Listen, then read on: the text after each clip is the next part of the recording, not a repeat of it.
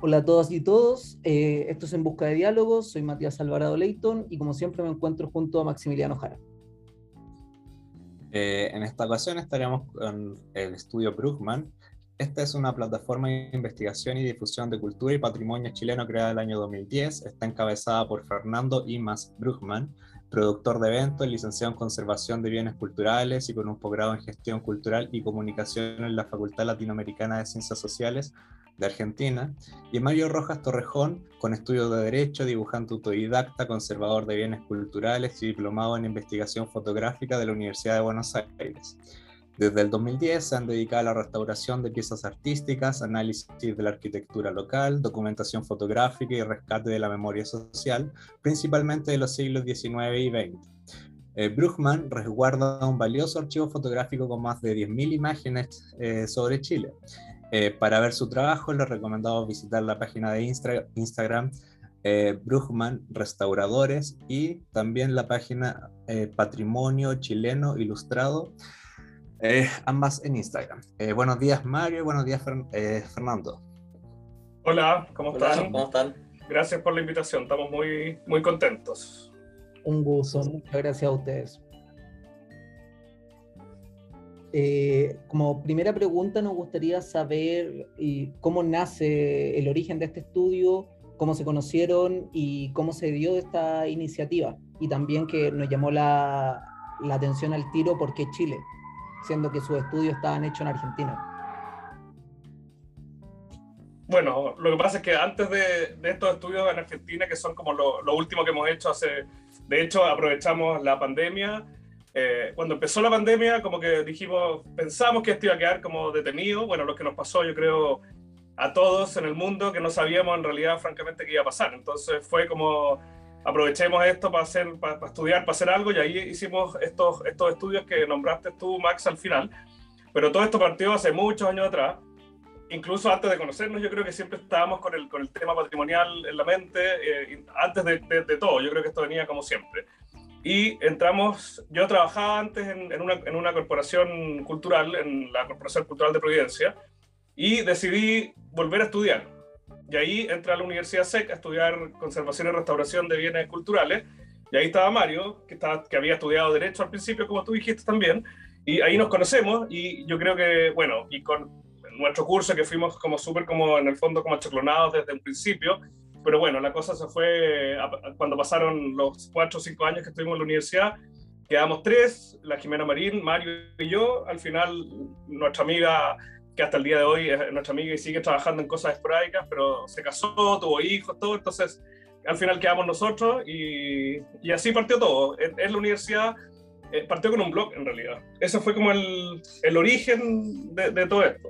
Lo que pasa es que nosotros teníamos, como estudiamos conservación de bienes culturales, en ese momento, estamos hablando del año 2007, hace mucho rato atrás, eh, tuvimos acceso a muchas cosas que la gente en ese momento no estaba acostumbrada a ver. Hoy día es muy común, si uno lo ve de repente, la cartera cultural chilena, que abran espacios culturales, que de repente hagan visitas guiadas, que, no sé, plataformas virtuales que te muestran por dentro edificios, o las colecciones que salen al público. En ese momento no pasaban esas cosas.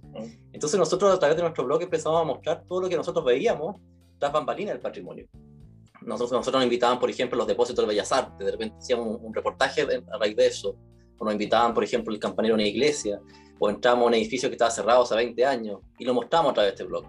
Pero con el afán más que nada de que nuestros compañeros y nuestra gente de la universidad viera nuestro, nuestro trabajo, lo que estamos haciendo. Nunca nos imaginamos que despertaba un interés tan, tan grande en la, en la ciudadanía, hasta que de repente Fernando se le ocurrió poner un contador de visitas, que yo no tenía idea existía, teníamos, no sé, 200.000 visitas mensuales, así una cosa, pero, pero mucha gente que nos veía. Y, fue como realmente dijimos, oye, pero aquí hay una cosa que tenemos que hacer y que tenemos que seguir potenciando. Eh, yo siento que Brickman también nace desde otra necesidad nuestra, o sea, nosotros empezamos a darnos cuenta que en el mundo de la restauración, que en el mundo pequeño donde estábamos nosotros primero insertos, eh, los restauradores se preocupaban mucho de la parte material del objeto, se preocupaban de restaurar la materia, pero no se cuestionaba mucho qué significaban las obras, no se, no se cuestionaba mucho por qué el pintor eligió un color, por qué, qué, contexto tenía esta obra específica, y por eso pasaban muchos errores. O sea, nosotros en Chile estamos muy acostumbrados, sobre todo la gente que está vinculada al patrimonio se da cuenta más que otras personas, eh, de muchos errores historiográficos, muchos errores en el contexto de las obras que hoy día están pasando en todos lados, o sea, edificios patrimoniales que están mal restaurados, obras pictóricas mal restauradas, esculturas mal intervenidas. Y nosotros empezamos a darnos cuenta de que era una falencia nuestra como profesionales, como restauradores. Y lo que quisimos hacer fue empezar a enfocarnos en la conservación de la información. Y ahí empezamos como a virar un poco nuestra, nuestro, nuestro sino, que fue siempre la restauración, porque con Fernando compartíamos eso, nos gustaba restaurar obras, que es lo más bonito. Y comenzamos a conservar la información y, nos convertimos en una fuente de generación de contenidos patrimoniales y fuimos derivando en eso. O sea, claro, pues ya así salieron libres, salieron otra cosa, nos fuimos yendo por otros caminos y, hoy día eh, la restauración física, si bien nosotros recibimos obra, eh, también es bueno, no sé, es medio, medio eh, como, como obvio la palabra restauración, pero hay mucha gente que como que todavía no sabe bien qué es restauración. Restauración, hablamos de restauración de objetos patrimoniales, de cuadros, de, esculturas, de, de papel, ese tipo de cosas. y, si bien trabajamos en eso y ahora mismo tenemos en nuestro taller tres obras y estamos trabajando en eso, es lo que menos hacemos finalmente. O sea, estudiamos algo que, que casi no, no, usamos mucho, la verdad. Sí. Claro. Bueno, la siguiente pregunta está relacionada con lo mismo, porque eh, la restauración es algo un poco extraño para casi todas las personas, o sea, solamente los especializados, las personas más cercanas a la cultura, los que tienen eh, arte en sus casas, en sus galerías. Eh, conocen de esto, pero por eso que nos gustaría que nos contaran cómo es ser restaurador en Chile. ¿Existe un campo laboral interesado en la restauración? ¿Qué, significa ser restaurador? Porque también ahí eh, creo que Mario hacía la distinción entre los restauradores profesionales y los, o sea, de educación y los restauradores de oficio, que creo que se enfocan más en la materialidad. No sé si pueden profundizar en esta, esta vida del, del restaurador. Bueno, ser restaurador en Chile es bien no sé si la palabra es raro, pero es como especial. Cuando a uno le preguntan, eh, oye, ¿tú qué haces? Soy restaurador. Y es como que hay un silencio. Porque ahora mucho menos que antes. ¿ah? Yo diría que ahora la gente sabe mucho más de patrimonio y sabe de qué se trata un poco, pero al principio era, yo me acuerdo, era como, ah, ¿en serio? ¿Y arregláis caras también? Porque mi mamá quiere hacerse la cirugía, no sé. Como que siempre, la mayoría de la gente pensaba que éramos como, como cirujanos plásticos o sea, tiene que ver, pero todavía no llego a restaurar personas, así no, no, no ha llegado tanto. Y lo otro también, que, que, tiene que ver con lo que, se, con lo que se llama restauración en España o en Europa, eh, hablan de los restaurantes, de, de, de, los negocios donde se manipula y se hace alimentos, comida. Entonces, teníamos esas dos, esas dos ramas, o éramos cirujanos plásticos o, éramos, o teníamos un, un restaurante.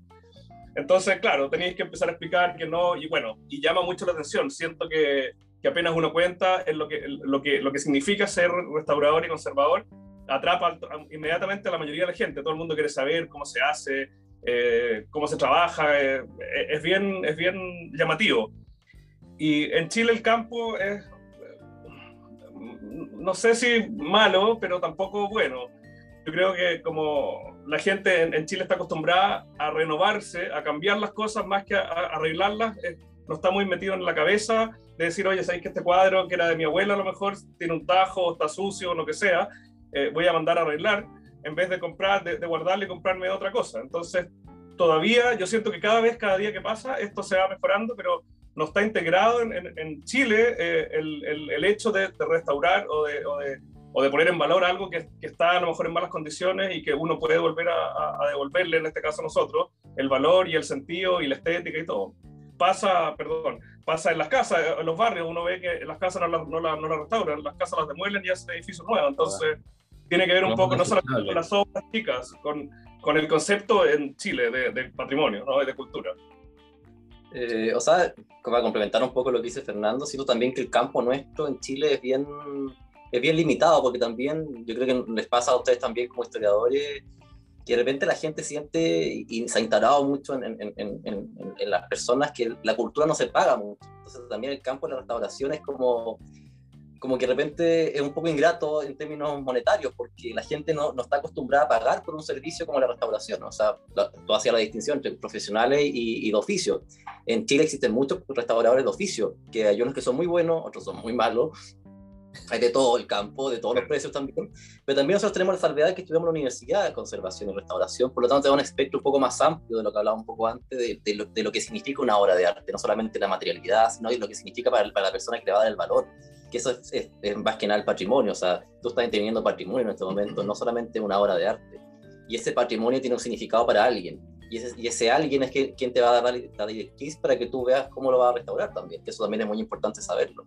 Pero, pero falta mucho que la gente se dé cuenta que es un trabajo que requiere tiempo, que requiere la, la inyección de recursos importantes, sobre todo en temas de materiales, para trabajar y, y, que por lo tanto es un, es un, es un trabajo que, que, si bien es cierto, no es multimillonario, es, es un trabajo que, que, es caro. O sea, porque, por ejemplo, nosotros de repente nos llega una obra y puede estar, se puede ver bien, pero de repente empezamos a, a sacarla al bastidor, empezamos a, revisarla y nos damos cuenta que tiene otros problemas mucho más graves y que requiere estar seis meses en el taller, siete meses en el taller, interviniéndola. Entonces, claro, es complicado porque también la gente dice, oye, pero ¿cómo se demoran tanto? Es, es como pegarla como casi con la gotita, ya no sé qué, y, y, es rapidito. Eso nos pasa mucho. Y eso también, yo siento, como dice Fernando, ha cambiado un poco el switch. O sea, cuando empezamos nosotros a estudiar, era súper común que nos, nos, cuestionaran mucho las cosas que nosotros proponíamos, pero hoy día cuando ya el patrimonio está un poco más como establecido, la gente como que entiende que, que nosotros igual somos una voz autorizada para poder opinar un poco sobre lo que estamos interviniendo. Y eso también ha pasado mucho en el ámbito público también, o sea, la, el restaurador como, como miembro también de equipos de trabajo también ha empezado a ser valorado, así como también los historiadores, los arqueólogos y otras disciplinas que también antes estaban muy opacadas por el arquitecto, el ingeniero, que era siempre la persona que intervenía, por ejemplo, en el caso de, de edificios patrimoniales. Hoy día, el restaurador siento que también tiene una voz un poco más autorizada dentro del campo. Falta todavía mucho para eso, pero, pero estamos avanzando un espacio, porque una voz la hemos tenido siempre, pero a lo mejor el espacio para nosotros ha estado un poco cerrado. Eh, yo creo que sí, se ha, se ha mejorado, pero es, es, eh, todavía falta mucho en, en, esto. Esto se ve muy romántico y se ve muy bonito de afuera y es muy bonito. Yo soy muy feliz con lo que hago y, y, y no lo cambiaría por nada. Pero es bien ingrato porque pasan muchas cosas, bueno, como en todas las profesiones, ¿cierto? Hay muchas envidias, hay muchas cosas raras, hay, hay gente que te pisa, eh, entonces es medio es medio conflictivo un poco el, el, ambiente, pero, pero es tan bonito lo que uno recibe, es tan bonito que de repente te, te digan algo en la calle, de, de, repente, no sé, o que me, me, hagan firmar un libro, o sea, para mí, imagínate, hemos hecho la ruta de los palacios, bueno, un montón de cosas, y que gente vaya con su libro, que se lo dimos hace cinco años atrás, y oye, me lo podías autografiar, es como, para mí eso es, no tiene valor, no tiene precio, entonces son cosas son cosas súper gratificantes lo que nos da esta, esta profesión. Sí, relacionado creo que lo que mencionaba Fernando, el tema de, de que no sé, en Chile se veía el patrimonio más, no, o sea, no sé, tenía una concepción del patrimonio sino como algo desechable. O sea, tú tienes tu casa en vez de, re, de reconstruirla o remodelarla, la destruyes, la haces de nuevo. En vez de arreglar la pintura, eso, la, compra otra nueva. ¿Ustedes desde cuándo creen que esto ha cambiado en Chile o todavía sigue siendo algo hegemónico? ¿Cómo ven esta posición dentro de, de, de, de la cultura chilena? o sea, bueno, nosotros tenemos dos, dos, dos, dos propuestas y, o sea, es, es, un poco lo que se debe decir, que sería que estamos mejorando, pero la, la, realidad es un poco que Chile siempre ha sido lo mismo. O sea, ustedes que son historiadores, yo creo que nos dan cuenta lo mismo. O sea, nosotros estamos haciendo una investigación ahora del siglo XIX y leemos la, lo, los artículos, los diarios, leemos la, las cartas antiguas y estáis hablando lo mismo que pasa hoy día, pero con otra ropa. Entonces, como, es como muy divertido, porque el, el, el chileno siempre tenía esta cosa como de de que no quiere parecer anticuado. Entonces, toda la vida se ha ido renovando.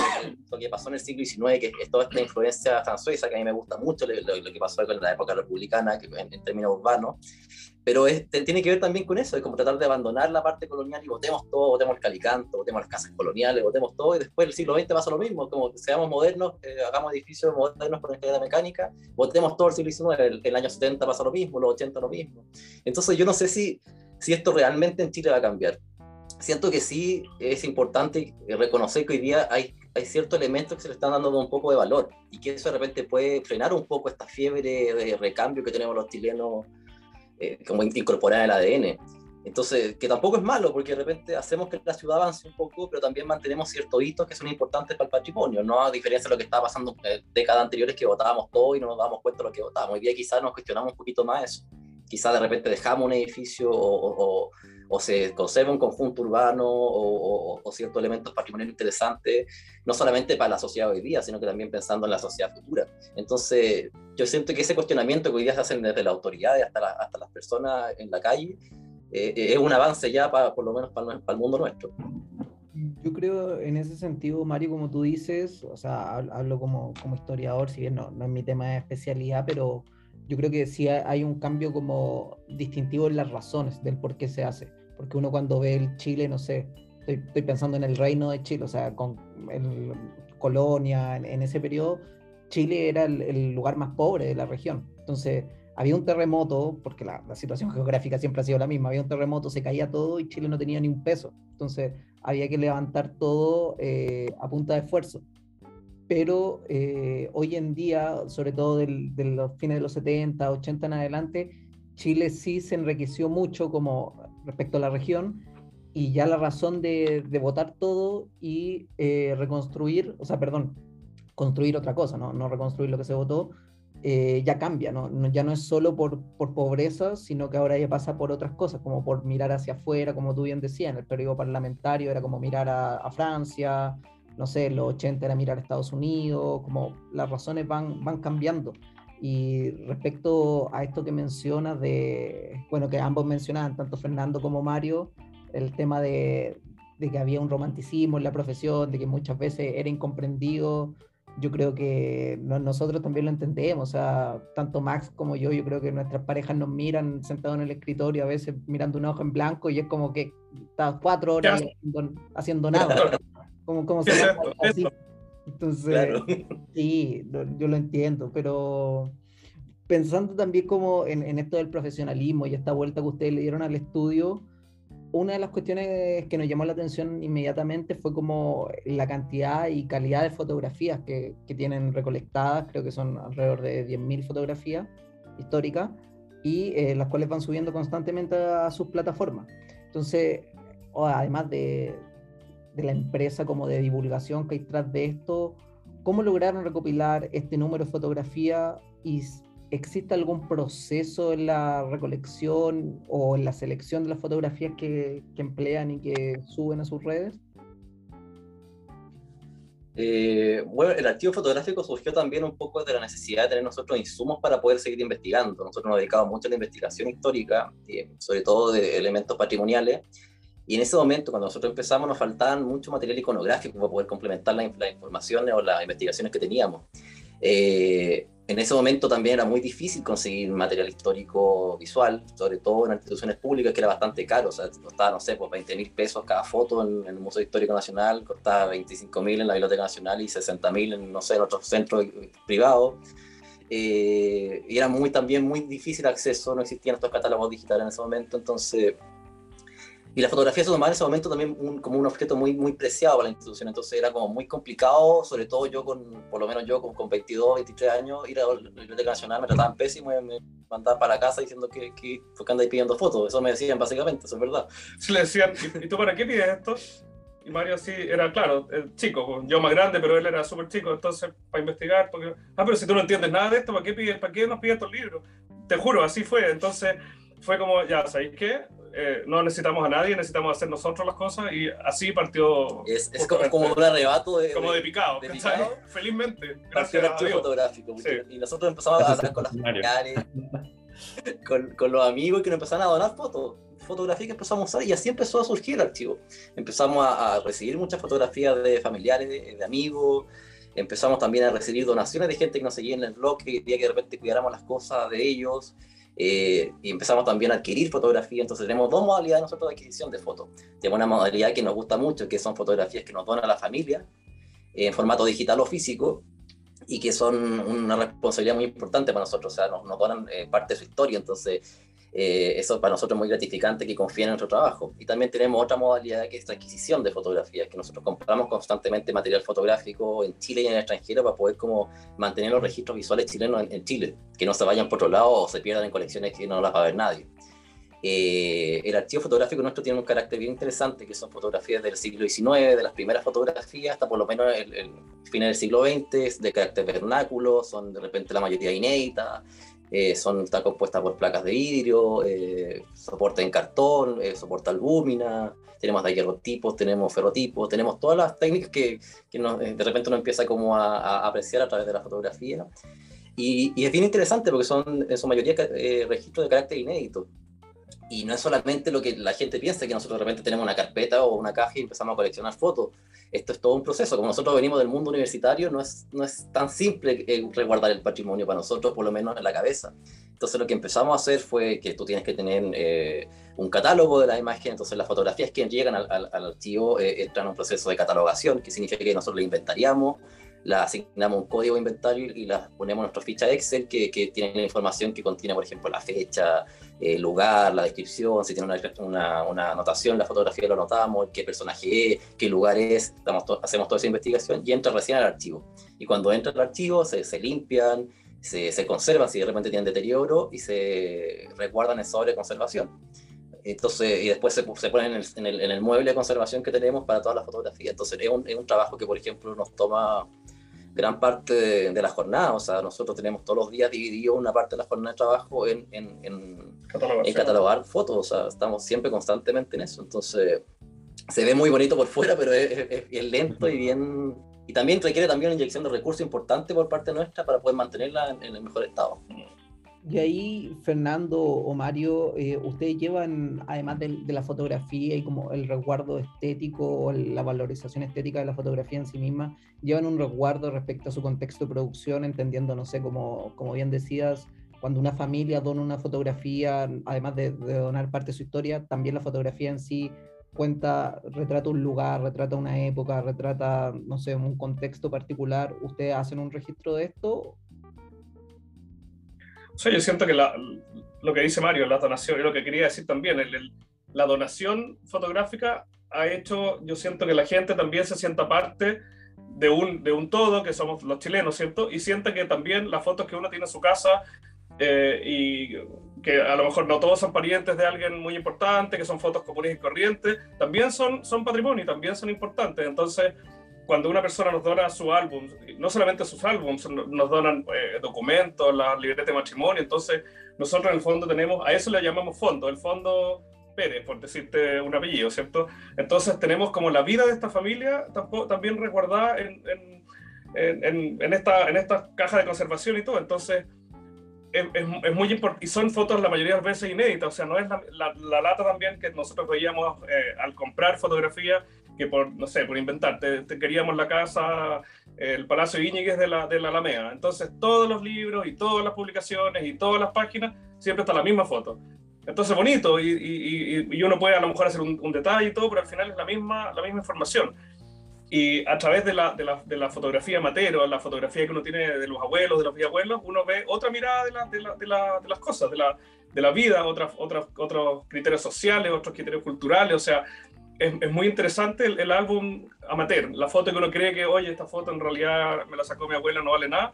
Siento que esa foto es tanto o más importante que la foto de estudio de un prócer o de, de una persona muy importante que ya eh, está, no, no, quiero decir que no tenga valor, pero está archivista y archiconocida.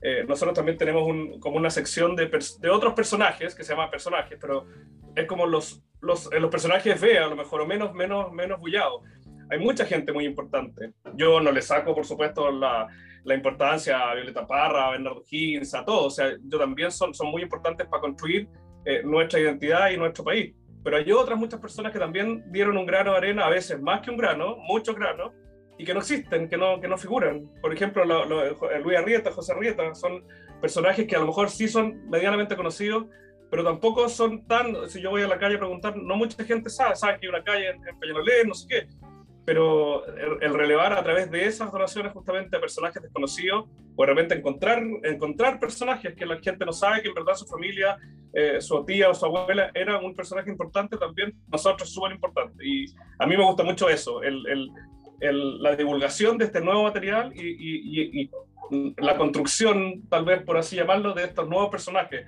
Esta, esta, esta dar a luz cosas nuevas que, que, por supuesto son cosas antiguas y que son del patrimonio. Y que un poco el sello que hemos tenido nosotros hace 10 años en, en, en Brickman, o sea, es como nosotros hemos tratado de, de ser generadores de contenido de patrimonio, o sea, de repente nosotros nos gusta de repente, como que tirar como una cápsula chiquitita y que a partir de eso mucha gente se agarre para hacer cosas más grandes, porque obviamente nosotros no podemos abarcar todo el patrimonio, por supuesto tenemos nuestra propia visión de lo que nos gusta el patrimonio, porque hoy día hay muchas miradas, hay muchos actores involucrados, entonces es, rico eso, que, que, es muy rico el, el, mundo cultural hoy día en Chile.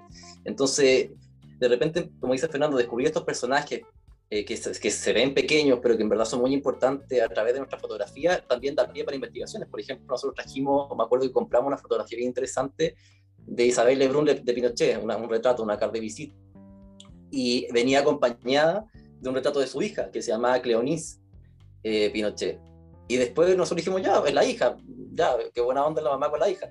Y después nos dimos cuenta que Cleonis también había eh, tenía que ver con, la, con, el mundo educacional como, como su mamá, eh, fue profesora, fue docente, pero también fue una de las primeras bachilleres de la Universidad de Chile. Entonces, ahí teníamos de repente, nos, nos habíamos dado cuenta que teníamos de repente una carta de decir que pensamos que era insignificante, porque pensamos que era solamente la hija de esta persona, teníamos otra persona muy importante en la historia de la educación femenina en Chile. Entonces, así uno va descubriendo cosas.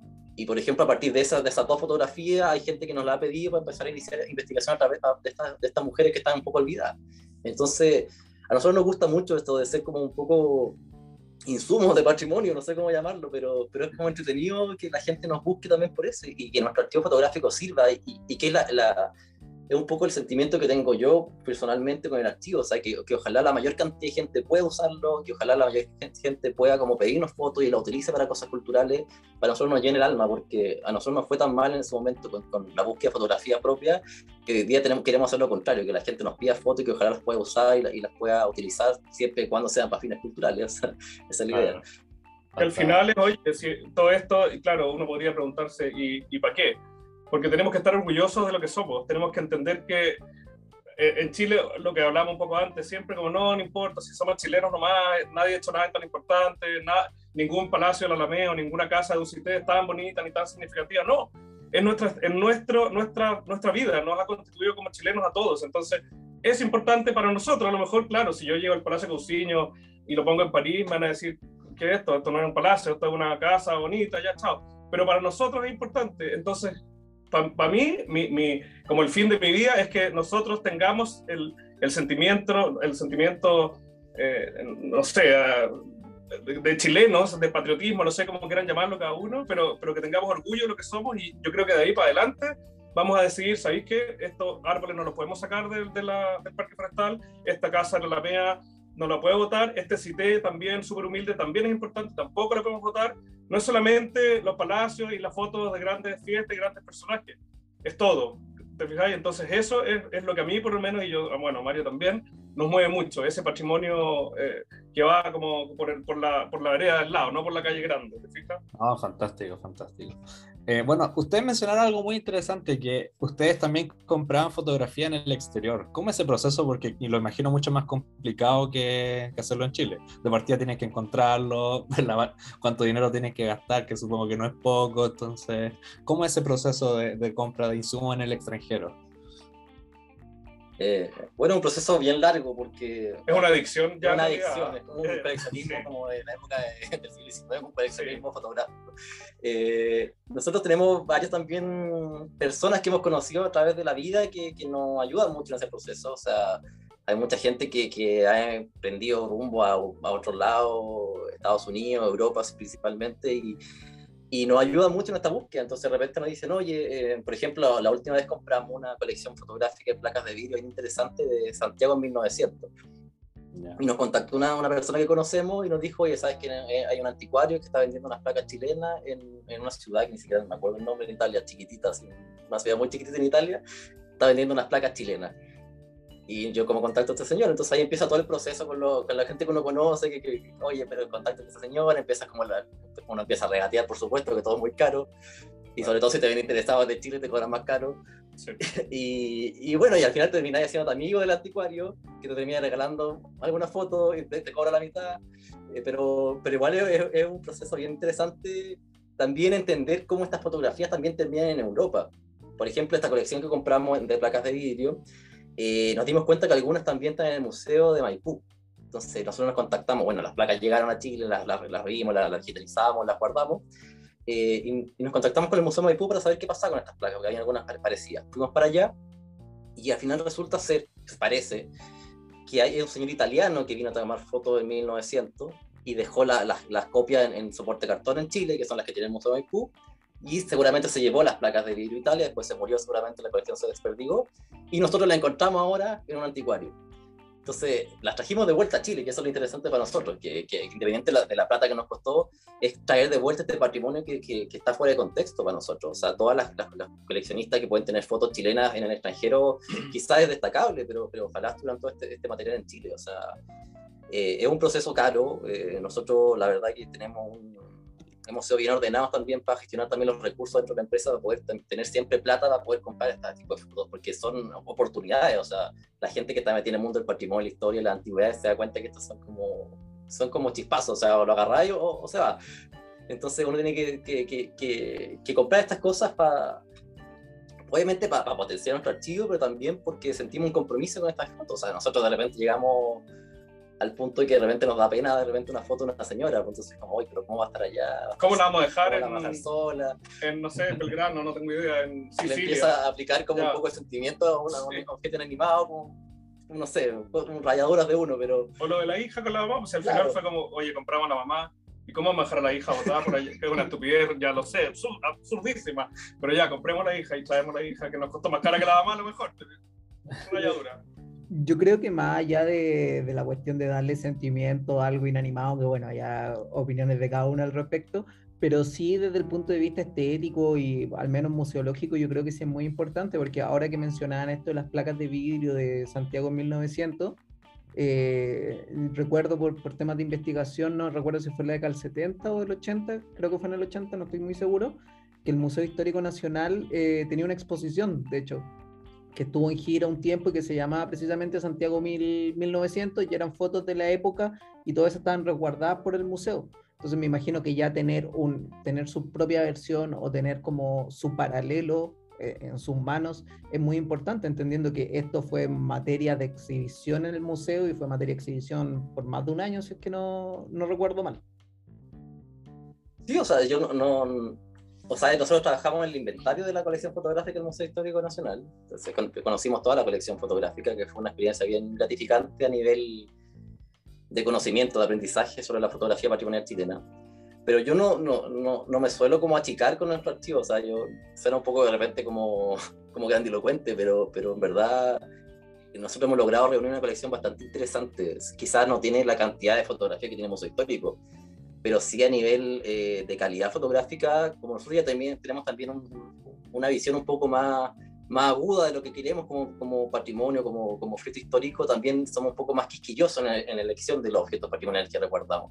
Entonces, siento yo por lo menos que, que, nuestra colección es bastante interesante. O sea, si de repente la gente tiene oportunidad de mirar nuestro Instagram o mirar de repente eh, libros o, elementos que hemos aportado fotografías, se dan cuenta que son fotografías bien especiales y, que, que, como dice eh, Matías, o sea, de repente Santiago 1900 tampoco existen tantas fotos.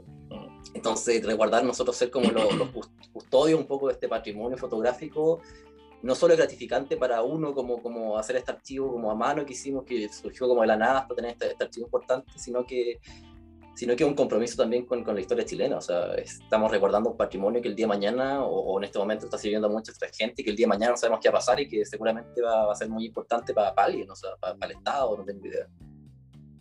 Claro, exacto. Eh, ahora yendo a, a, otra parte de su trabajo, uno de sus libros más difundidos ha sido La Ruta de los Palacios en Santiago. ¿Podrían contarnos más cómo surge este libro y el trabajo que significó investigar todos los palacios de Santiago, entre otras cosas? Ese libro, mira, nosotros eh, cuando estábamos todavía en la universidad nos convocaron para hacer un libro de Palacio que se llama Palacio al Norte de la Alameda, que no es el mismo que tú dices, que es un libro que era para el banco... Eh, ¿Para qué banco era? Vice. Para el banco, bueno, para, para, un banco. Eh, un libro de lujo, esos libros que se ponen como arriba de las mesas, ¿cierto? Increíble, fantástico. Ya quedó, imagínate, la primera vez que hacíamos libros, o sea, era ya, o sea, lo mejor que nos podría haber pasado. Eh, y ahí nos dimos cuenta que este libro, que tenía una investigación súper profunda, que tenía una lección de fotos súper interesante, fotos antiguas y fotos nuevas, eh, del fotógrafo Marcos Mendizal, que la sacó para el libro eh, específicamente, pero era, sentimos que estos libros tan grandes siempre quedan justamente arriba de la mesa. Entonces nadie va, va, a darse como la lata de agarrar este libro que es incómodo también y sentarse y leerlo. Entonces alguien lo va a lo van a encontrar simpático y todo y no va a pasar mucho más. O sea, de, mil libros que se hicieron, no sé cuánta gente en verdad de esas mil personas lo habrá leído. Entonces siempre me quedó a mí en la cabeza con Mario de este libro tiene que ser más, más barato, más chico, más, más alcanzable para todo el mundo. Porque siempre, bueno, eh, independiente que costaba, o sea, ese libro ni siquiera se vendió, pero un libro que cuesta en una librería, no sé, 100 mil pesos, eh, o sea, tampoco podías llegar y, comprarlo, ¿cierto? Eh, la gente igual nos pedía que lo que costara, que lo querían, que lo querían. Entonces, bueno, eh, teníamos ya mucho contacto con los dueños de estas casas al, poder ir a, ¿cierto? a hacer la investigación y todo lo que, lo que tenía que ver con esto. Y conocimos a dos personas que nos ofrecen hacer una publicación. Hicimos primero la ruta del CITES, que es el mismo formato del, de la ruta de los palacios, pero te habla de los CITES de Santiago, que se puede descargar. Y yo quedé con la cosa de los palacios ¿no? y presentamos como la idea, en realidad, ni siquiera el proyecto, fue como una conversación. Oye, si hiciéramos este libro, ya, nos dieron el pase. Eh, nosotros eh, investigamos mucho más tiempo porque, claro, hay noventa y tantas casas en la ruta, pero en verdad hay el doble. Entonces también teníamos que decir cuál dejamos, cuál no ponemos, cuál, cuál sí, qué sé yo. Y, y, salió en el año, ¿qué año es? El 2015. El 2015 es de, distribución gratuita con, la, con, el Consejo de la Cultura eh, y fue un éxito, pero, o sea, hoy día de hecho estábamos respondiendo correos de gente que lo quiere todavía, o sea, nunca, yo te diría que en ninguna semana, casi ningún día desde que lo lanzamos, hay personas que nos preguntan y nosotros, bueno, nos quedamos con una cantidad y nosotros ya no quedan, no quedan tanto, fueron dos ediciones. Eh, y tenemos algunas guardadas todavía porque yo sé que hay gente que sí le interesa mucho el, el tema. Y en verdad es como, fue como el, hijo ese como favorito un poco que tenemos, que a pesar que es un libro más chico y más humilde, por así llamarlo, es un libro muy rico y muy deseado y, y, está lleno de información interesante. Y lo bueno es que ahora vamos a, vamos a lanzar junto con, con, el Ministerio de la Cultura, bueno, ellos lo van a hacer en realidad, nosotros estamos eh, un poco ayudando a, a, subir a la página y todo, una aplicación que va a ser la Ruta de los Palacios para poder tenerla en el teléfono y poder ir y visitarlo en, con mayor facilidad.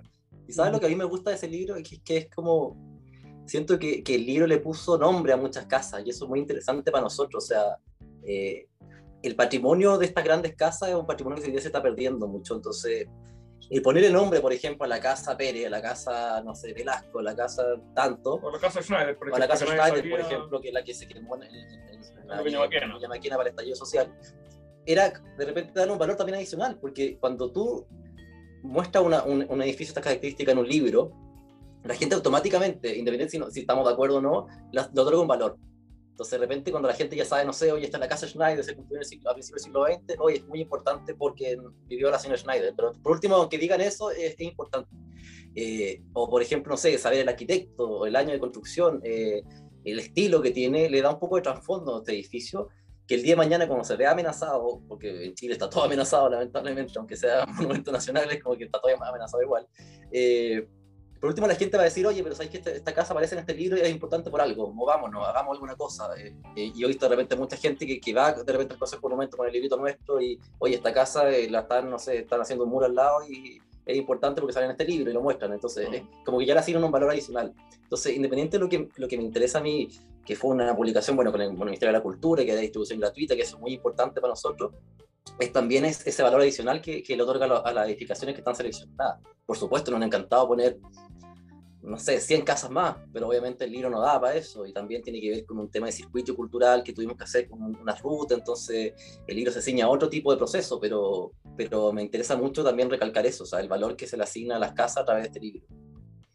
No, yo encuentro que, que es notable la labor ahí al respecto, o sea, en, en ambos sentidos, como decía Mario, el tema de, del resguardo patrimonial de estas casas, que si bien eh, en el cotejo que ustedes hicieron eran muchas más de las que se terminaron publicando, pero que ya haya una importancia patrimonial al respecto, sobre todo hoy que, bueno, esto lo estamos grabando, el, para ser honestos con el público, el 3 de noviembre, que está tan en discusión este tema del por ciento de la cultura, porque si uno lo ve, el tema de, del, lo que se le entrega a la cultura es muy poco, inclusive ahora que ya es un ministerio propiamente tal, sigue siendo un porcentaje menor, antes cuando dependía, no sé, antes casi todo dependía de la DIVAM y la DIVAM dependía del Ministerio de Educación y se le entregaba menos del 0,5%, o sea, eran cantidades ínfimas y hoy en día lo siguen siendo. Entonces cuesta mucho.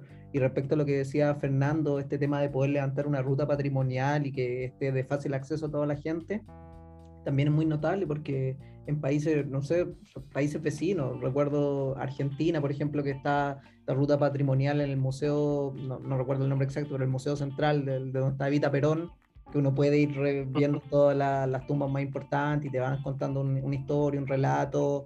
En Perú también el Ministerio de Cultura de Perú tiene como esto de las iglesias más importantes, los palacios más importantes.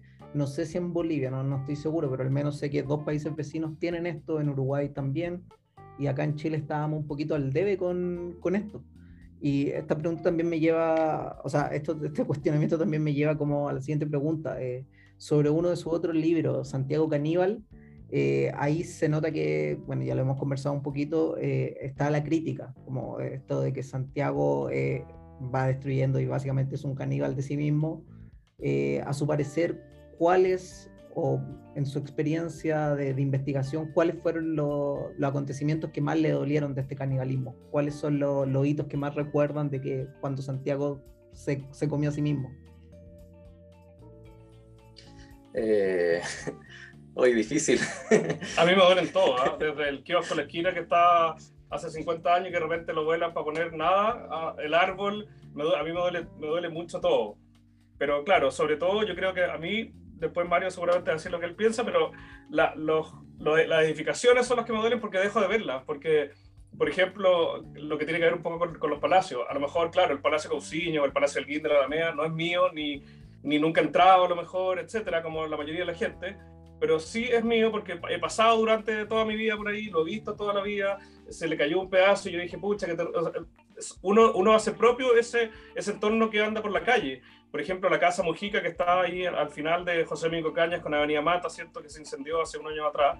Fue un, para nosotros yo creo que fue un dolor enorme perder esa casa que lamentablemente nunca pude entrar, después nos contactamos con los dueños y pudimos un poco saber un poco más, pero se acabó, o sea, uno pasa por ahí y hay una farmacia para variar, porque hay pura farmacia y ese tipo de cosas por todos lados, y es un pedazo de mi infancia que me arrancaron. Entonces, eh, a mí me duele mucho la desaparición física de las cosas. Eh, por ejemplo, hay gente importante, pero la gente trasciende. A lo mejor hay, hay, biografías, hay cosas que uno puede volver a ver, uno puede ver eh, eh, entrevistas en internet, qué sé yo, hay mucho, mucho para eh, YouTube da para todo hoy día. Pero de repente, cuando queremos nosotros, por ejemplo, investigar sobre una casa y, y, no hay nada, o sea, se derrumbó, la demolieron y se acabó. Yo, yo cuando chico vivía, bueno, cuando hasta, los, hasta hace 10 años atrás, que ya no era tan chico, en una calle que se llama Gerona, en, cerca entre la Plaza de Ñoa y, y, la Universidad Católica, eh, con Holanda, con la esquina de Holanda. Era una calle preciosa, con casas fantásticas, con unas villas italianas gigantes, eh, con, jardines, con olores, con todas esas cosas de barrio. Y en un rato, bueno, no en un rato, en varios años, ¿cierto? Empezó la presión inmobiliaria, alcaldes, porque ahora le está la culpa a un alcalde, no, alcaldes de todos los sectores políticos. Yo lo vivía, me tocan el timbre mío, o sea, yo sé lo que estoy diciendo. Desde izquierda hasta derecha, da lo mismo, al final eso es todo igual. Eh, que venda la casa, que vamos a hacer esto, que lo otro, al final tuvieron 10 años jodiendo hasta que uno tiene que irse porque quedamos solos en una isla. Y hoy día paso por esa calle y no hay nada. Pero ni siquiera hasta mi palmera, que era una maravilla, la cortaron para hacer un edificio horrible. Entonces, a mí eso me, produce una angustia horrible. No hay refugio. Siento que cuando te, te, te quitan eso, te quitan tu, tu, la semilla, no sé cómo decirlo. Siento que sin cultura, la, la, cultura de nuestra casa, nuestras fotos, todo lo que estamos hablando, no solamente la cultura como, como chilenos, la cultura personal o, tu patrimonio personal, te dejan eh, con las manos así vacías. Siento que cuando yo voy a esa calle, y que la gente que eh, va de repente a carretera a la Plaza Ñuñoa, que de repente está como, se estaciona por ahí, la calle Girona, vuelvo a repetirla, y un pasajito que se llamaba Bailén, eh, no hay nada, y me angustia, porque yo antes, cuando estaba mi palmera, iba a, veces a estacionarme y veía mi palmera, y yo sabía que yo la tocaba cuando la hoja desde, mi balcón y todo, y hoy día no hay nada, no, hay, no está eso, entonces te cortan eso. Para mí es muy, muy, muy terrible el el, e, esta devastación urbana que ha habido este último tiempo. No solamente en Santiago, ¿ah? eh, en, desde en todos lados, en todos lados. a mí eso me, me, duele mucho. Yo creo que el libro es una invitación abierta a, cuestionarte eso, o sea, más que, que de repente lo hito, que de repente lo que más duele y lo que más llama la atención del, del libro, que es la historia de estos espacios urbanos, o espacios, personajes o, o lugares que trascendieron y que no existen, eh, yo creo que es una invitación abierta a cuestionarte cómo, cómo tu vida se ha trastocado a, través de la pérdida de estos hitos que son parte de tu entorno, o sea, lo que dice Fernando, o sea, perdemos los olores, perdemos los, los, sonidos antiguos, perdemos nuestra propia, nuestra propia identidad, porque por ejemplo, cuando hablamos mucho de Santiago Caníbal, no hablamos de Santiago Caníbal de 1850, 1900, estamos hablando de, por ejemplo, como si tú le preguntas a tu mamá dónde se conoció con tu papá, hoy día no existe, no tienen idea, o sea, van a ese mismo lugar y no existe. Entonces, tu propia historia, que es la historia de tu familia súper directa, que es tu mamá y tu papá, tampoco existe. Tu misma historia, de repente, cuando yo, no sé, pues voy a la universidad, lo estudiaba, no reconozco nada. Entonces, ¿qué pasa con eso? De repente hay gente que dice, bueno, pero la ciudad tiene que avanzar, tiene que seguir, pero, pero, pero ¿a costo de qué? ¿A costo de nuestra calidad urbana? ¿A costo de nuestra memoria? Eh, eh, ¿Cuál es el costo de, este avance que estamos viviendo hoy día? Yo creo que el libro es un cuestionamiento a eso. Es como, tratemos de repente de pensar un poco en, conservar ciertos elementos que nos unen un poco como, como sociedad. La, la, microhistoria nuestra familiar se junta con la historia del barrio, se junta con la historia de la comuna, después de la historia de la ciudad. Entonces, todos esos espacios que de repente son entrañables para ciertas personas deberían ser conservados porque, porque representan algo para alguien. Y eso es, ese es, es el valor tajante. O sea, no necesitáis más, más cuestionamiento. Representan algo para alguien. Punto. Entonces, no sé, si nos vamos de repente a la parte más, más de lo que me duele a mí, me, duele, por ejemplo, el Providencia, como está hoy día eh, trastornado. En Providencia eh, podría haber sido un barrio modelo, seguir, seguir siendo esta ciudad jardín que fue proyectada dentro del contexto urbano nacional. Es bastante interesante lo que sucedió en Providencia y que hoy día existe. Eh, a mí me duele, por ejemplo, mucho el Palacio Urmeneta que hayan votado. Me, me, me, duele todavía saber que no está. Me duele, por ejemplo, no saber que está la Galería San Carlos en Plaza de Armas o no ver el puente Calicanto y no haberlo conocido, me duele mucho. O el Portaleo, Barcelona Alameda, que, que yo no alcancé a conocerlo, lo votaron justo cuando yo nací, entonces, para mí son todos esos hitos que, que me empiezan a, a, no sé, a, trastornar un poco en la noche de pensar cómo eran. O sea, yo más encima, además dibujo, entonces yo los tengo que dibujar de repente, porque la gente nos encarga de dibujo de edificios demolidos, y cuando uno lo dibuja lo entiende mucho más y lo encuentra mucho más bonito, entonces te duele mucho más la pérdida. Sí. Bueno, eh, sumado a su trabajo, también han tenido la posibilidad de exponer su obra fuera de Chile, eh, representando al país. Eh, ¿Cómo fue su experiencia en Francia y Alemania como parte del comité de expertos que viajó a Europa para conmemorar los 100 años de la Bauhaus? Eh, bueno, fue muy interesante, fue un proceso que convocó el, Ministerio de la Cultura. Eh, nosotros hicimos una investigación sobre la presencia de la Bauhaus en Chile, eh, hicimos un objeto de diseño, había que hacer, entonces nosotros decidimos hacer una ilustración con dibujos de edificios patrimoniales chilenos que tuvieran que ver con algún tipo de influencia Bauhaus, ya sea por, por, por el arquitecto que lo haya diseñado o ya sea por el contexto urbano en que se diseñó el periodo histórico principalmente se eligieron edificios que tenían que ver con la renovación urbana de Chile, donde participaron ciertos arquitectos relevantes que habían estudiado en la Bauhaus y llegaron a Chile. Eh, también otros elementos característicos que la gente de repente asociaba como Bauhaus, como por ejemplo pasaba con el, actual Ministerio de la Cultura en la, Plaza Sotomayor de Valparaíso, que si bien es cierto, es un edificio un poquito distinto, de, de, un estilo más modernista, más que Bauhaus, la gente lo asocia con la Bauhaus. Entonces era importante también reflejar en el dibujo un poco lo que la gente también pensaba de lo que significaba este, este movimiento. Eh, fue bien interesante haber ido a Alemania a presentar el trabajo a la Universidad de Weimar y a la Fundación Bauhaus Dessau también, que fue bien interesante presentar eh, este tipo de ilustraciones o este tipo de trabajo eh, desarrollado en Chile arquitectónicamente a, a, o sea, gente que está estudiando en la Bauhaus misma, que estaba en, la oficina, que estaba trabajando, no sé, Gropius, y, y, de repente estaba viendo una cosa que se hizo en, en, Chile. Era bien entretenido porque era como estos alemanes también se dan cuenta que, que que, la arquitectura, la, no solamente la arquitectura, el diseño, todo lo que generó la Bauhaus en su momento, trascendió a tal nivel que llegó al, fin del mundo en Chile. Entonces era muy entretenido ver cómo los alemanes se relacionaron un poco con, con lo que nosotros les presentábamos. Fuimos con siete expertos también que presentaron también trabajo bien interesante. Eh, y además, nosotros después fuimos a, a Chambéry, que es una ciudad francesa al sur de Francia, y presentamos también una investigación paralela que estamos haciendo sobre el arquitecto Paul Latour, estamos recopilando su, su vida, su, su, obra arquitectónica, y fuimos nosotros a, a, la ceremonia que se hizo los 100 años de la muerte por la TU, que se hizo en la Municipalidad de Chamberí, y fuimos nosotros parte como la, la, parte chilena, que fue como mostrar lo que estábamos, los avances en la investigación en Chile. Entonces fue bien gratificante también mostrar el trabajo a franceses sobre un compatriota de ellos que hizo tantas cosas importantes en Chile. Bueno, sí, cuenta que eres por la TU un poco, porque la gente no, no sabe. bueno, por la TU el arquitecto... Sus íconos. De hecho, yo le iba a preguntar sobre eso, sobre la figura, porque sabíamos que estaban investigando a, esta, a este arquitecto francés, entonces queríamos saber cómo, en qué estado está esto. Sabíamos que ya se había presentado un poco afuera, pero en qué, en qué estado va esta investigación. Bueno, ustedes, ustedes como ustedes nos van a entender más que nadie. Esto no termina nunca. Es como que siempre falta algo, siempre te enteráis de otra cosa, entonces siempre tú tenéis todo esto ya, oye, sí, ahora sí está todo redondo, perfecto, y no, eh, seguimos. De hecho, hoy día estábamos eh, eh justamente en el archivo buscando más información y, y, viendo algunas lagunas que tenemos, no sé si lagunas, algunas, algunos detalles que nos gustaría afinar. Cuéntanos tú que estás bueno, en eso hoy día. Hola, tuve un arquitecto francés que llegó a Chile en el siglo XIX, que vino a hacer el Palacio de la Exposición, eh, que el actual Museo de Historia Natural en la Quinta Normal. Y él hizo, por ejemplo, el Palacio Cusiño, que son sus obras más representativas, hizo el Parque Arrieta de Peñalolén, el cementerio católico, otras casas particulares que no existen hoy día. Entonces fue un arquitecto muy relevante en, la conformación de la... De la cara un poco de, la cara un poco de Santiago en el siglo XIX, que vino un mm. poco como a, reafirmar un poco la influencia francesa después de Lunes de Pence y de No, llega por la y como reafirma mucho más la, presencia francesa en Chile.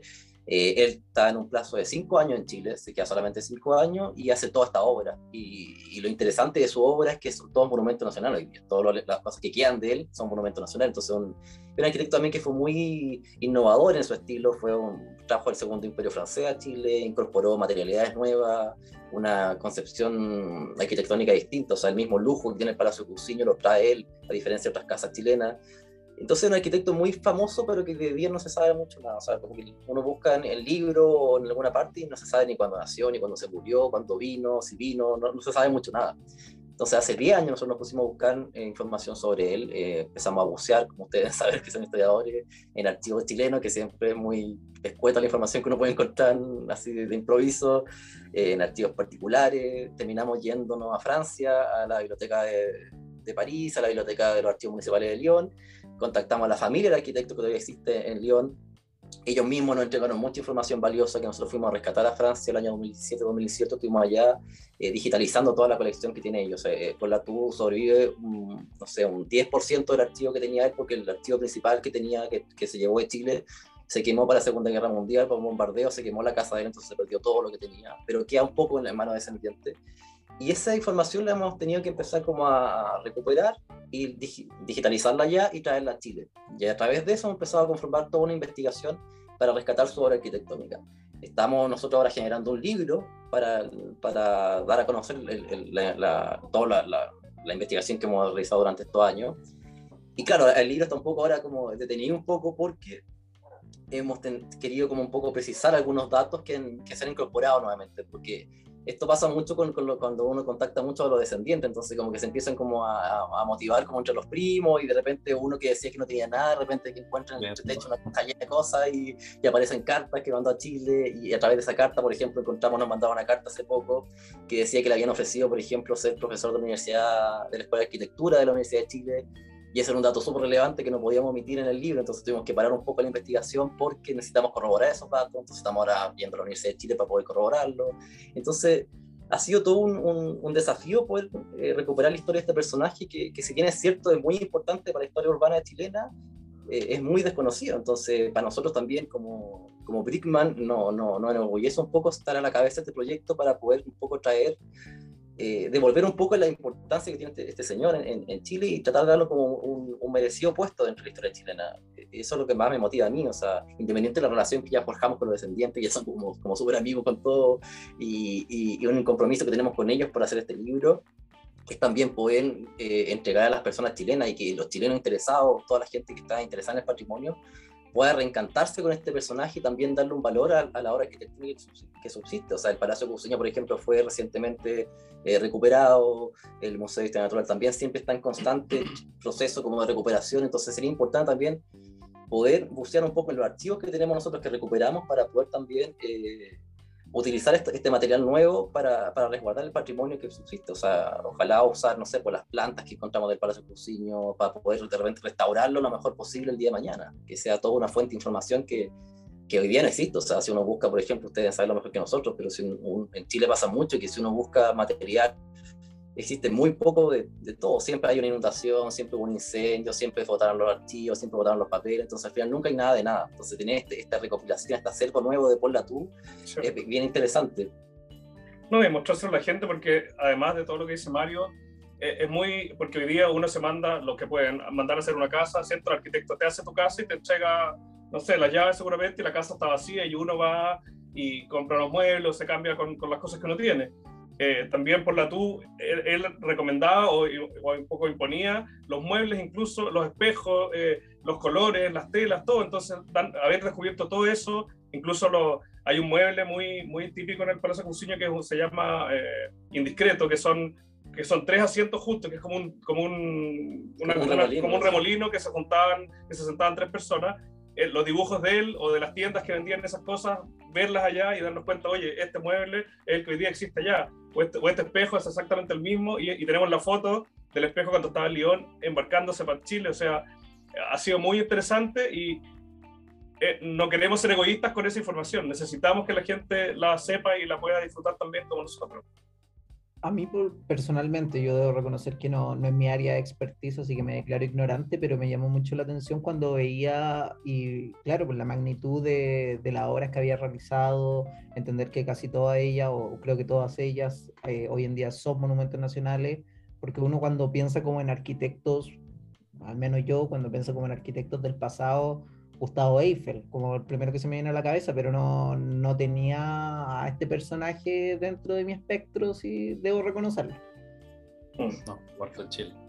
Claro. Bueno, y también lo que ustedes comentaban y lo que menciona Matías, me hace volver a la pregunta anterior del libro Santiago Caníbal y cuando ustedes mencionaban que les dolía la desaparición de la infraestructura, del patrimonio, todo eso.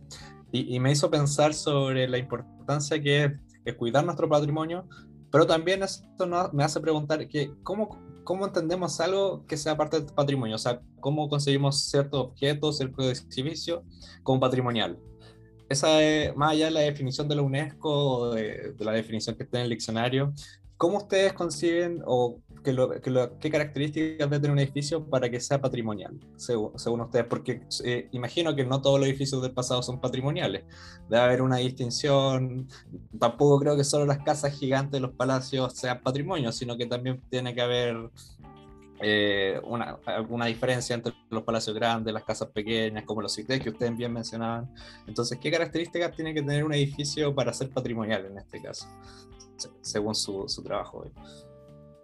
Bueno, es un criterio que, que, bueno, como tú dijiste, está establecido también en, a nivel estatal y a nivel mundial, mundial pero, pero, pero por supuesto eh, cada uno se tiene que ceñir al contexto en el que está involucrado un edificio o un bien patrimonial.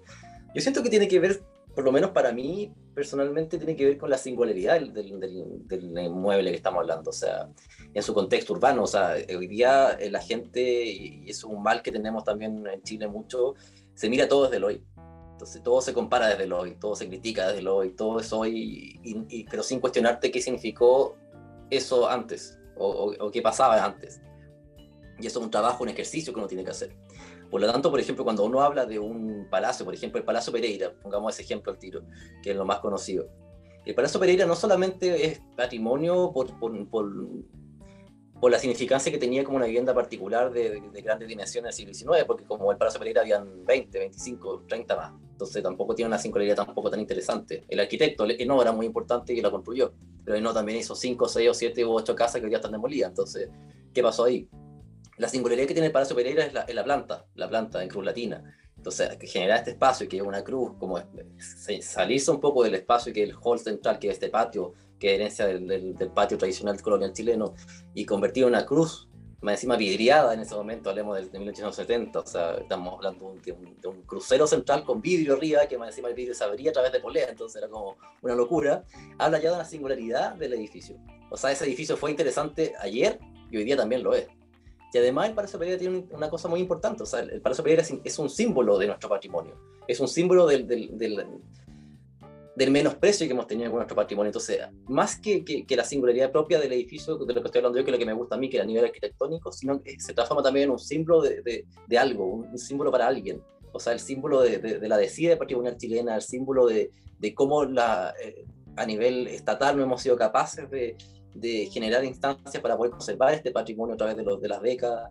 Entonces el, patrimonio empieza a adquirir distintos valores. O sea, tenemos el, valor principal, seguramente el, la declaratoria del Monumento Nacional del Palacio Pereira dice que es una casa muy importante con qué evoluciones no, de una vivienda unifamiliar del siglo XIX.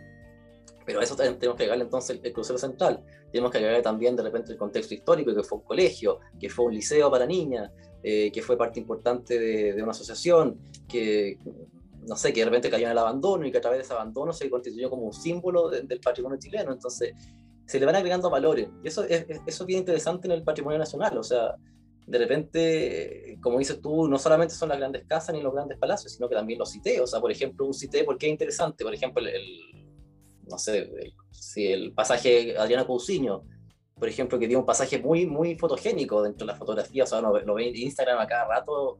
En el barrio Yungay siempre está el, Adriana Cousiño, siempre porque es muy bonito, muy decorativo ese, ese, ese CITE pero nadie sabe, por ejemplo, que, que fue construido por, por Ricardo Larraín Bravo y Alberto Plumont como un sitio modelo, o sea, a través de... ¿Qué significa el sitio modelo? Significa que, que este era como un prototipo de la vivienda eh, económica en ese momento eh, ideal, o sea, era como un conjunto urbano que debía replicarse en todo Santiago a través de, copiando este modelo de Adriana Cousiño. Entonces también ya tiene otro valor, no solamente como un, espacio bonito o un espacio interesante de la vivienda económica del siglo XX, sino que también tiene un, valor porque los arquitectos lo hicieron como un, prototipo de cómo era la vivienda urbana de esas características. Entonces, no sé, yo siento que que esos contextos que tú dices que los son contextos muy interesantes. Muy... O sea, es muy difícil también definir por qué es patrimonio algo, mm. sino yo creo que hay que ver los contextos. O sea, y también las ciudades, por ejemplo, de repente nosotros también somos muy centralistas en Santiago, entonces de repente hay, hay unas casas que, quizás no tienen gran valor arquitectónico o, edificios, de repente o mercados que uno ve de repente en otras ciudades que quizás si uno hace la comparativa, por ejemplo, lo que hizo Fernando con el Plaza Cousiño, si uno pone el Plaza Cousiño en, en París, es una casa más. Pero, por ejemplo, o, de repente ponemos una casa de, de, no sé, pues de Valdivia en Santiago y uno dice, hoy, pero no sé si es tan bonita, no sé. Pero quizás en Valdivia es muy importante. Entonces, el contexto es, es, muy importante analizarlo. ¿Qué significa esa casa para la comunidad que ejerce valor en ella?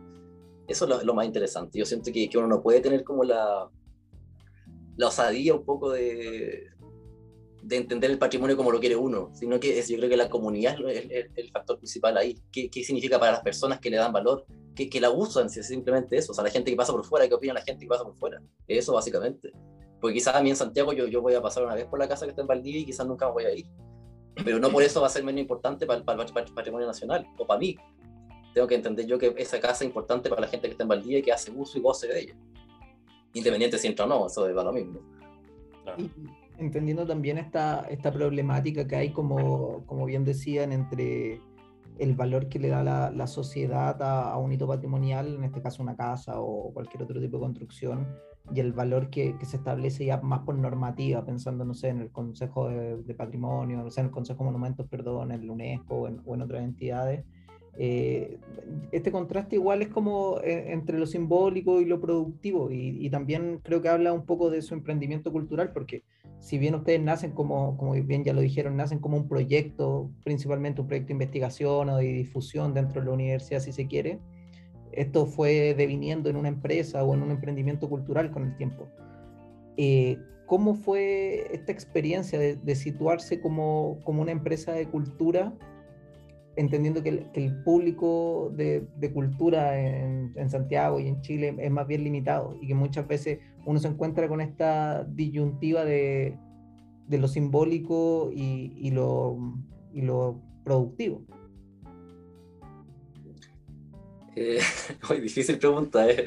Es, es una paradoja para nosotros también. O sea, trabajar, emprender, hacer empresa con el mundo de la cultura es muy difícil en Chile. Entonces, yo creo que, que no sé si es una cosa muy pensada lo que pasó con Brickman. Yo siento que teníamos nosotros la intención de entregar todo este contenido, tenemos todavía la intención de entregar toda esta información y de generar estas instancias de investigación o de, de, de divulgación del patrimonio, pero también se, se, te mezcla la vida real, entonces uno empieza de repente, tenéis que pagar el celular todos los meses, tenéis que vivir, entonces uno empieza de repente como a, a, a enfocarte quizás en producir, en que esto de repente te reporta también plata, entonces uno empieza a, a generar instancias para que, para que genere repito la palabra, eh, plata. Entonces, en ese, en ese, sentido empiezan como a, surgir iniciativas que, que, claro, quizás nosotros no vamos a, querer vendernos por completo porque tenemos nuestro corazón puesto de otro lado, pero sí de repente hemos tratado de congeniar un poco lo que significa el patrimonio la, necesidad que tenemos de divulgarlo con también la necesidad también que tenemos de generar recursos para nosotros y para también para seguir manteniendo la empresa, que es lo más importante. Entonces, hemos realizado desde circuitos patrimoniales, rutas patrimoniales, hemos realizado estas, estas ilustraciones patrimoniales que llevan el patrimonio a tu casa, siempre con el sello de querer como informar un poco más. El sello yo siento que de Brickman es como tratar de ofrecer un poco más de lo que ofrece el resto, o sea, es tratar de de que todo lo que tú estás viendo, todo lo que tú estás eh, viendo que hacemos nosotros tiene un poquito de contenido más profundo. Y, siento que eso ha funcionado bien, o sea, generar plata con eso no ha resultado tan, tan contraproducente como pensábamos. Es hacer una necesidad en el fondo, que, que el patrimonio y la cultura sea una necesidad.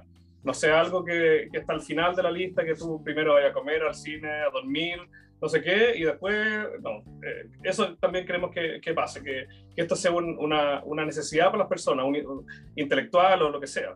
Lo que Mario decía, lo, lo, de los circuitos patrimoniales es algo que yo extraño mucho porque yo creo que es donde mejor lo pasábamos.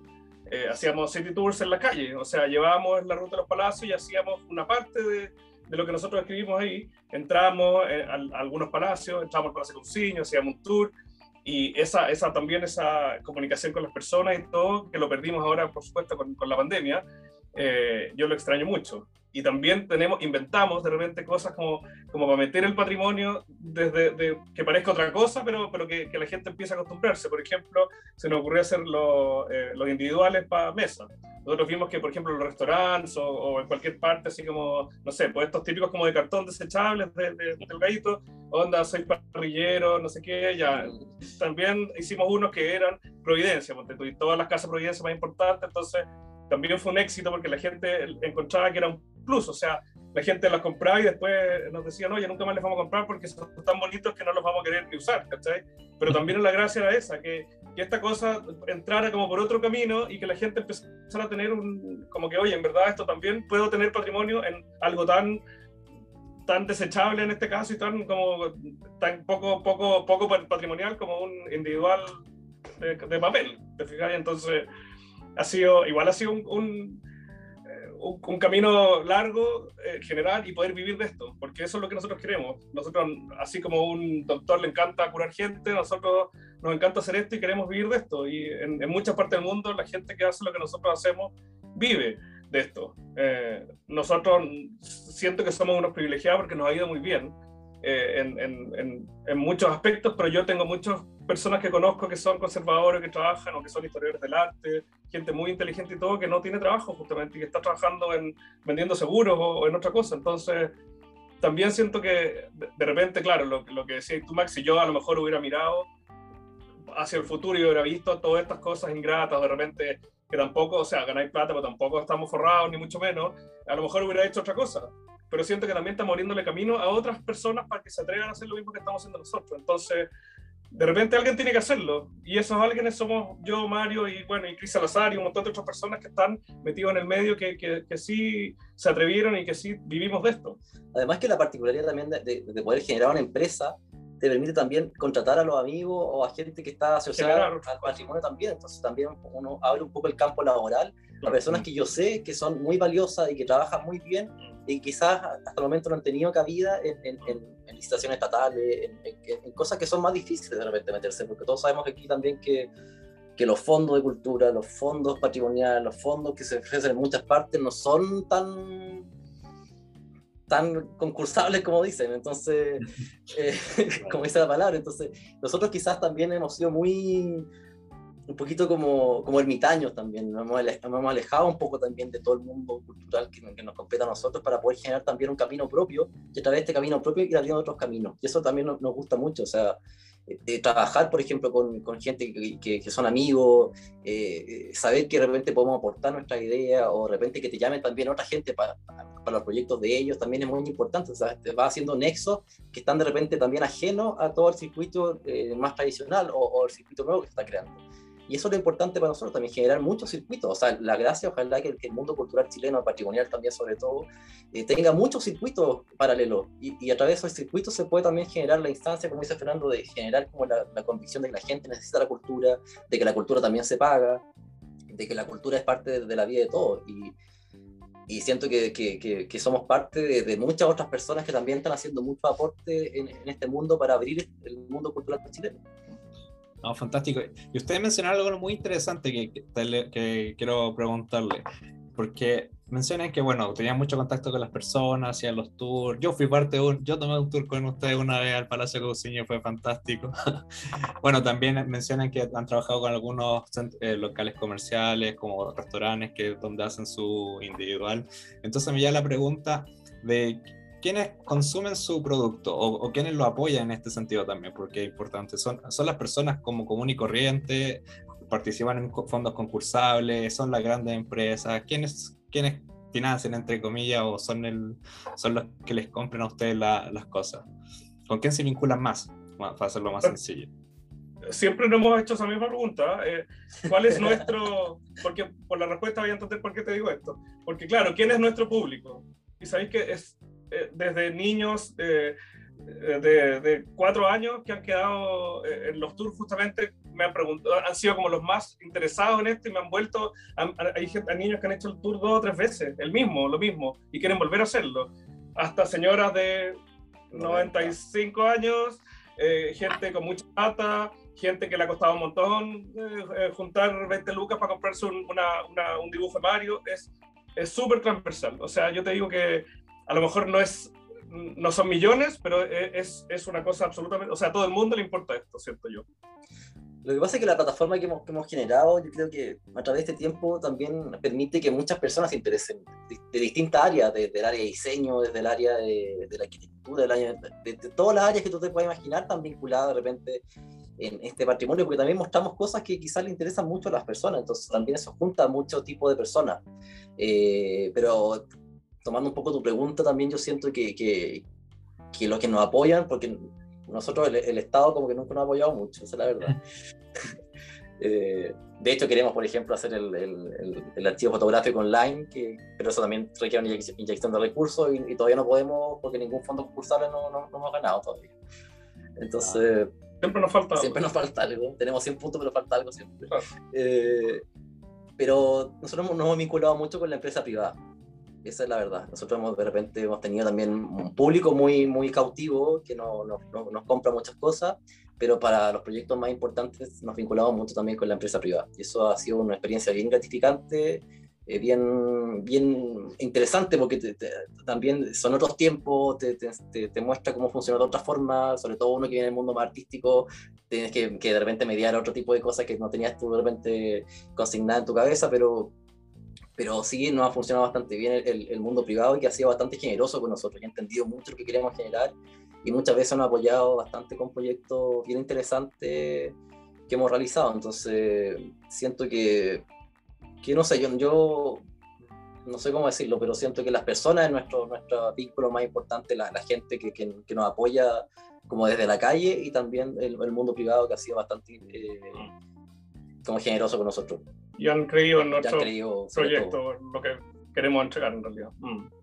Es que yo creo que acá en Chile, bueno, como dicen ustedes, todos estos fondos concursales no son tan concursables muchas veces, no, no es primer emprendimiento cultural, bueno, ya, ya es público, así que también la gente de Pasaporte Literario, cuando lo entrevistamos, también nos dijeron lo mismo desde desde otra vereda, desde, otro, o sea, desde otra empresa cultural no, no, similar a esta, pero también nos comentaron lo mismo, como los problemas que tenían para acceder, como en emprendimientos digitales, en su caso, les decían que necesitaban tener un lugar físico, pero si es un emprendimiento digital, ¿para qué necesito un lugar físico? Como las normas son muy anticuadas, hay mucho, hay mucho amiguismo, mucho nepotismo de por medio, entonces se entiende que, que, esa es la forma de, de acceder a algo. Y, mi, una, mi, pregunta y mi duda surge respecto a que, entendiendo el contexto en que vivimos hoy en día, donde hay como un, cuestionamiento a todas las instituciones y hay como una cierta forma de, de crítica uh, constante, sobre todo desde el mundo de la cultura, ¿ustedes sienten que a futuro, tratando de,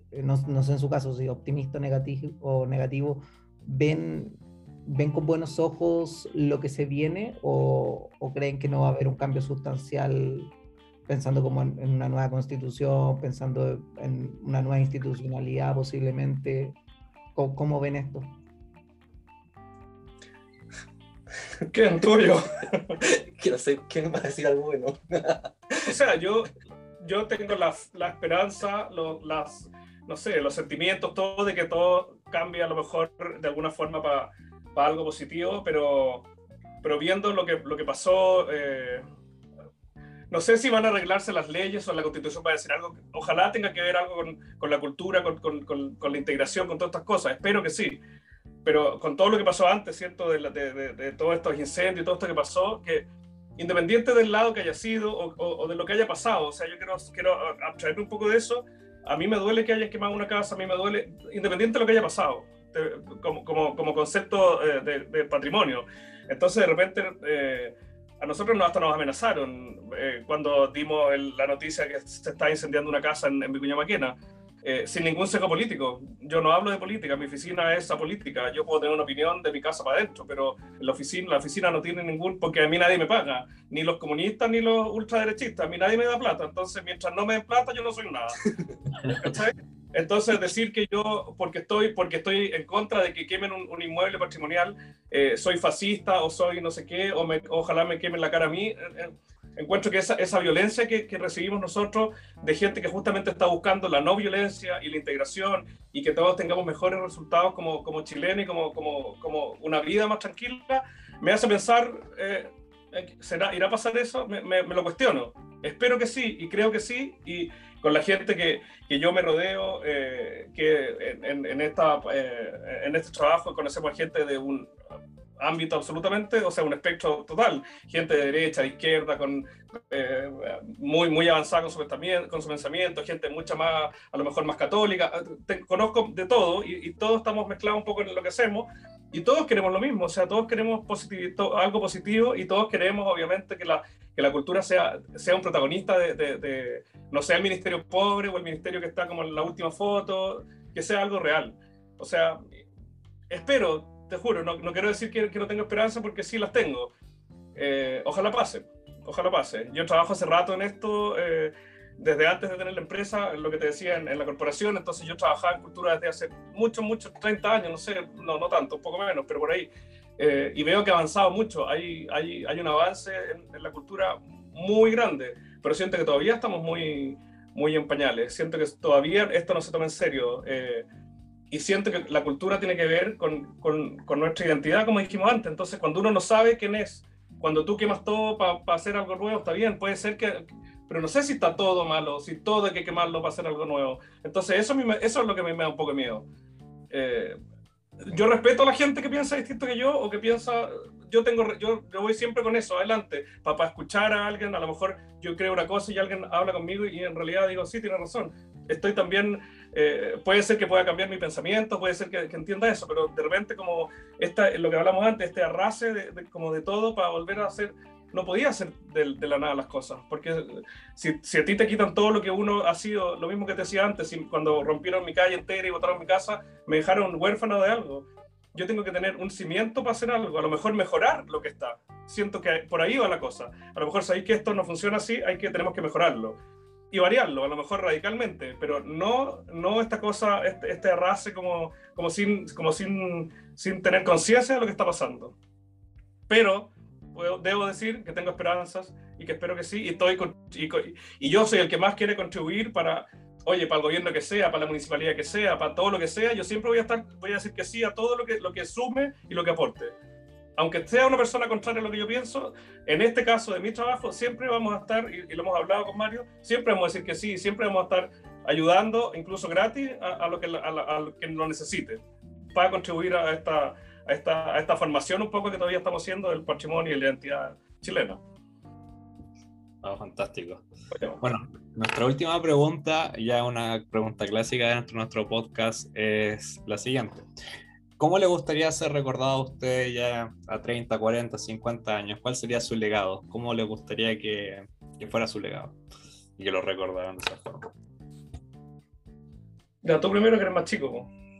Yo, yo, lo, yo claro.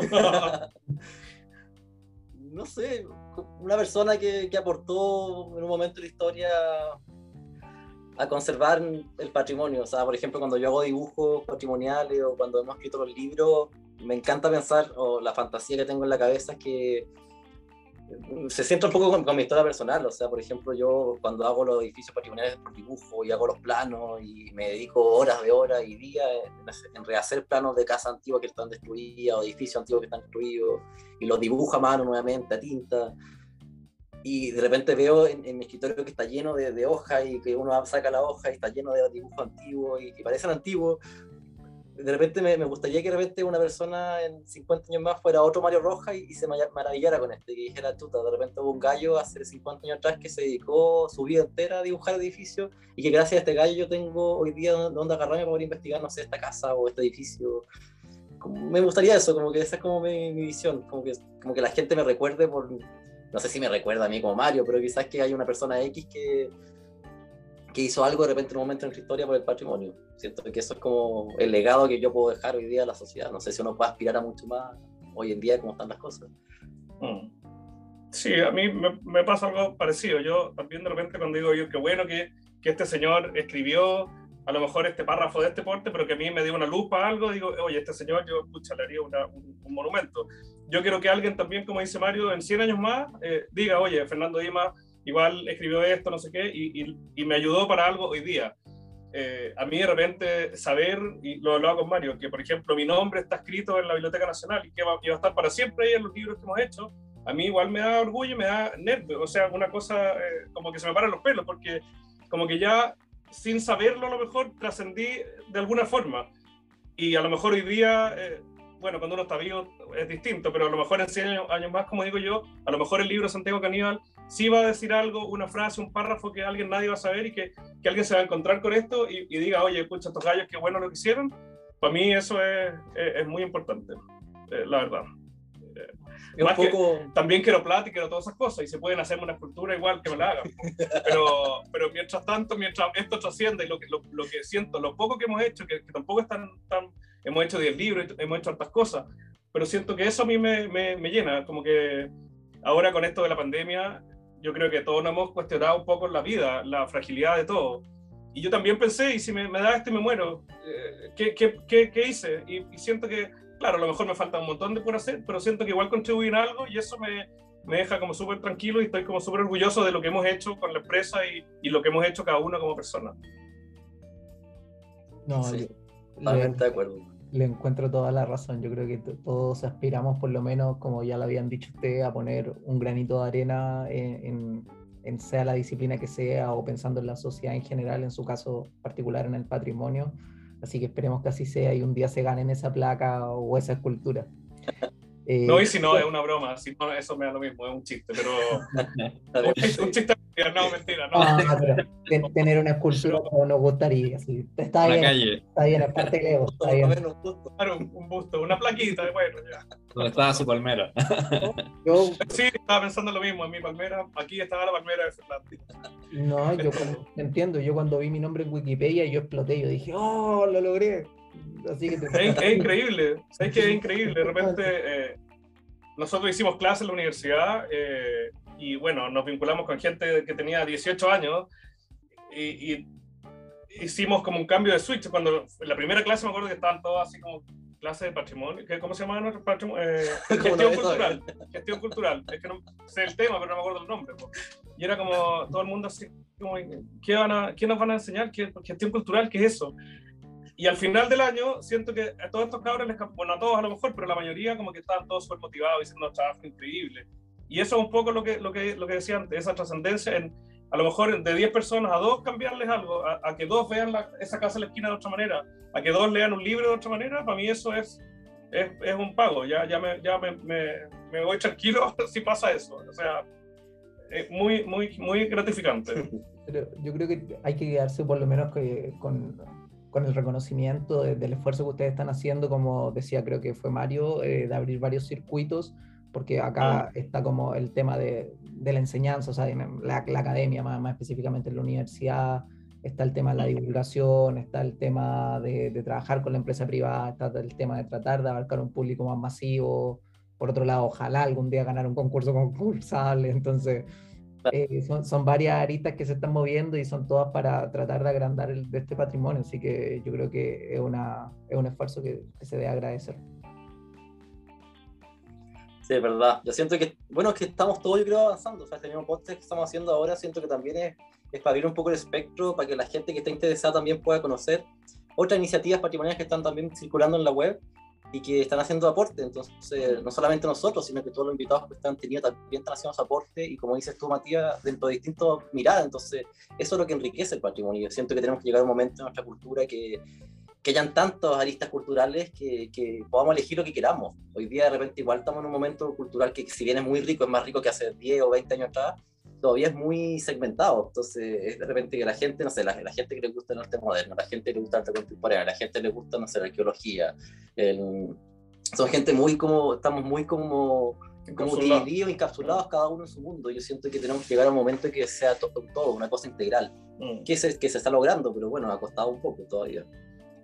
Sí. Pero tenemos eh, esperanza. Sí, esperemos que eso cambie. Chicos, les queríamos dar las gracias en nombre mío y en nombre de Maximiliano por esta entrevista. Recordamos sus redes sociales también, eh, Restauradores y Patrimonio Chileno Ilustrados, para que los puedan seguir en Instagram. No sé si quieren decir algo más, hay alguna recomendación, algo que haya quedado en el tintero o que haya que anunciar.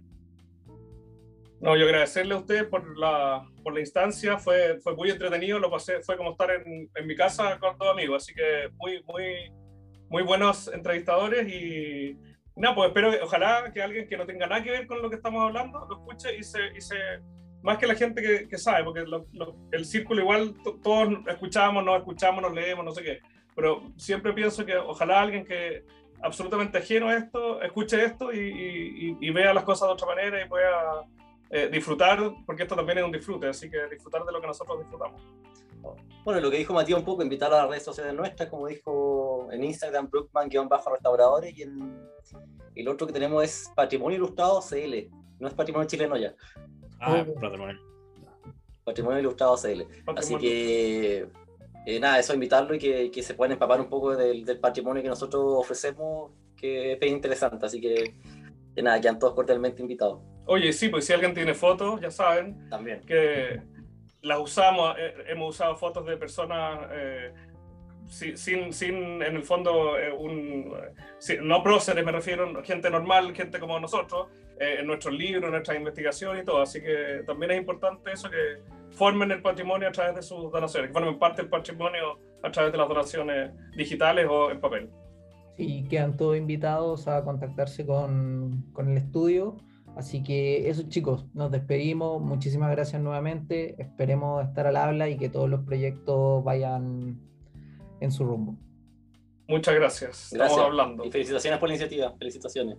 Gracias. Eh, nos despedimos de todos, así que muchas gracias por otra escucha más. Eh, nos recuerden seguirnos en Instagram, Twitter, YouTube y Spotify. Y eso. Hasta la próxima.